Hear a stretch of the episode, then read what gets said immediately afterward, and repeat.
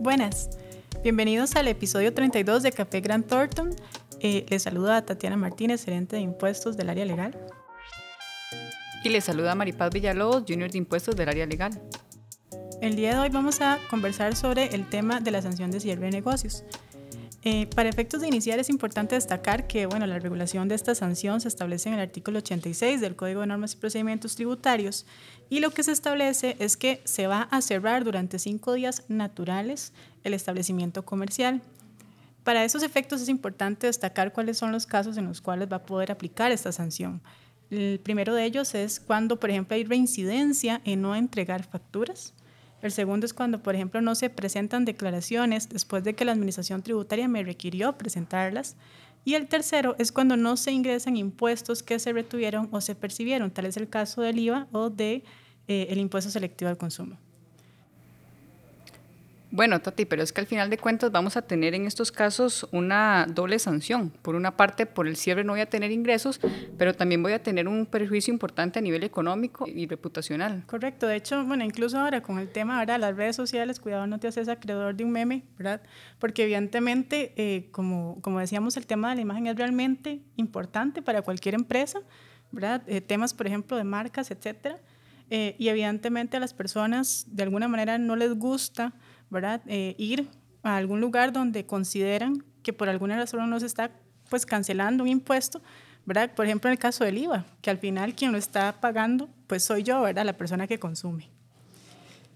Eh, otro tema importantísimo a considerar es el tema de que las sanciones, vamos a ver, si bien devienen de una potestad de imperio del Estado y tienen que estar evidentemente establecidas vía ley, no pueden ser automáticas jamás, porque evidentemente Em, siempre tiene que haber un análisis específico sobre cuáles son los elementos que se dan para yo poder sancionar.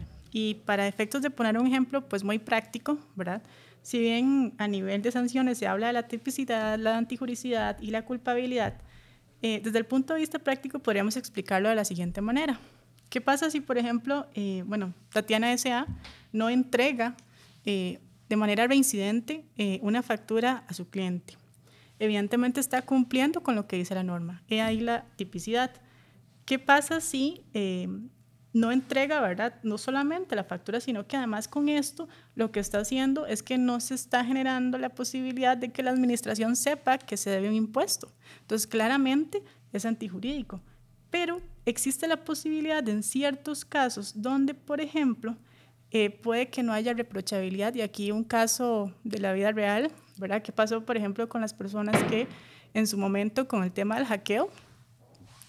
Este, lo que ocurrió, ¿verdad? Es, que, por ejemplo, si yo utilizaba la facturación eh, gratuita que me brindaba Hacienda, yo el primer día que se dio el tema del hackeo no tenía posibilidad alguna de eh, emitir una factura y eso implicaba, por supuesto, em, que eh, yo estaba cumpliendo con lo que decía la norma entonces cualquiera podría decir, bueno, apliquemos de manera eh, automática la sanción, pero evidentemente aquí había un análisis que había que hacer.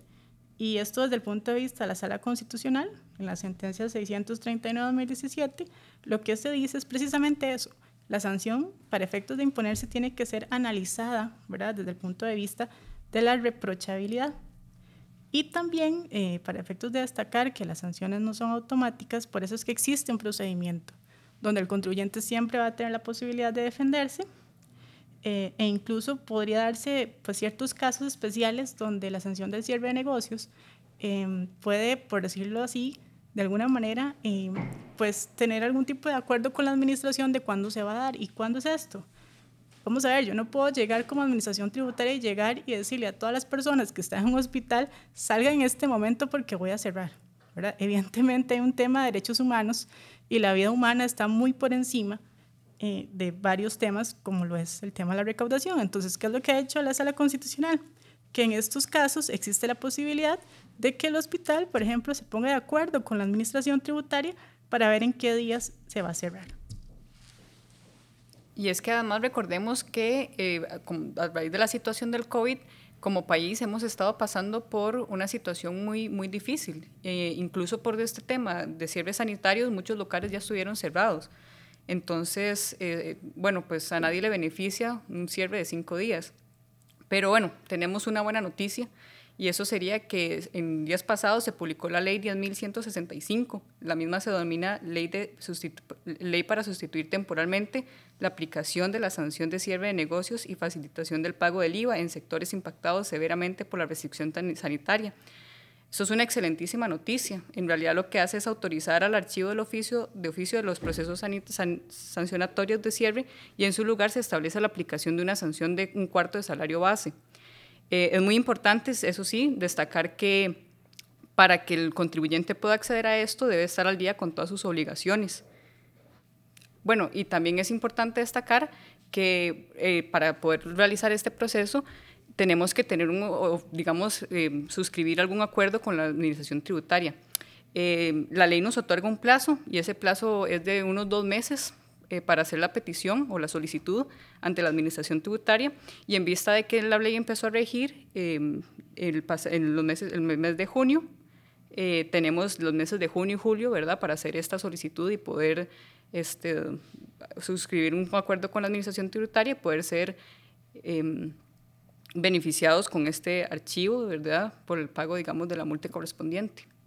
Correcto, y lo que dice justamente Mari es que existe la posibilidad en el caso de nada más cuatro sectores, que son turismo, entretenimiento, bares y restaurantes, de solicitar un fraccionamiento de pago para poder yo ir y solicitar, ¿verdad? A su vez, em, la aplicación de la multa y evitar entonces el cierre de negocios. Y aquí lo que se dice es que hay ciertos eh, elementos que se deben tener en consideración. Uno de ellos es que el máximo ¿verdad? de plazo que yo voy a tener para este tema del fraccionamiento va a ser de 18 meses. Por ejemplo, también va a tener que cancelarse una prima del 15%. Eh, también es importante destacar que en el caso de los fraccionamientos de pago, eh, los intereses realmente no se suspenden, ¿verdad? entonces siguen corriendo. Y por supuesto está el tema de la vigencia. Vamos a ver, de acuerdo a lo que dice la norma, la, la, la vigencia de esta ley va a ser a partir del 1 de junio del año 2022 y eso quiere decir que, como decía María, que tenemos dos meses para solicitar a la Administración Tributaria eh, la aplicación de la multa, entonces vamos a tener hasta el 31 de julio del año 2022. Y aquí pues nada más recordar que, como decía María, también hay que pues solicitar un acuerdo, es decir, no es nada más que yo considero que aplico, ¿verdad? Porque eh, me parece que, bueno, Mari tal vez lo dijo al inicio, que es, hay, hay ciertos requisitos para yo poder eh, solicitar esto. El primero de ellos, por ejemplo, no solamente estar al día, sino que incluso eh, el procedimiento sancionador tiene que haber iniciado antes del primero de junio del año 2021. Y, o la otra opción es que ya se encuentren firme. Claro está que este tema temporal se debe al tema del COVID, ¿verdad? Eh, evidentemente en esos momentos fue cuando pues se vino la pandemia y varios sectores eh, pues económicos se vieron realmente muy afectados. Entonces es importante destacar, ¿verdad? Estos temas para poder saber si yo voy a ser susceptible o no de poder aplicar eh, esta multa en lugar del el cierre de negocios eh, durante cinco días, que es algo pues muy perjudicial para los contribuyentes. Sí, claro, es todo un alivio, la verdad, que dice que que, eso se logró pasar. También es importante destacar que, bueno, actualmente estamos esperando la reglamentación correspondiente, ¿verdad? Entonces, esperemos que eso se publique pronto para, para tener un poco más claras las pautas eh, a seguir en, este, en, este, en esta sustitución. Bueno, y esto era lo que les teníamos para el día de hoy. Les agradecemos mucho la atención. Eh, les habla Tatiana Martínez, gerente de impuestos. Y Maripaz Villalobos, junior de impuestos. Los esperamos en el próximo episodio.